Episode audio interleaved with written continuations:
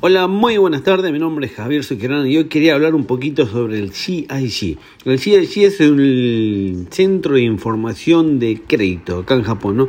Cuando sacas, vas a sacar eh, lo que es eh, información sobre tu crédito, eh, es importante tener dos puntos. ¿no?